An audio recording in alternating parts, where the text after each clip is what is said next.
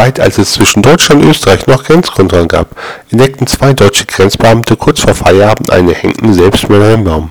Wenn das melden, sind wir in vier Stunden noch nicht zu Hause, sagt einer. Weißt du was, sagt einer, die hängen einfach zu den Österreichern rüber und machen Feierabend. Gesagt, getan. Kurz Zeit später kommen zwei österreichische Grenzer vorbei. Einer von ihnen sagte schon, jetzt hängt er schon wieder da.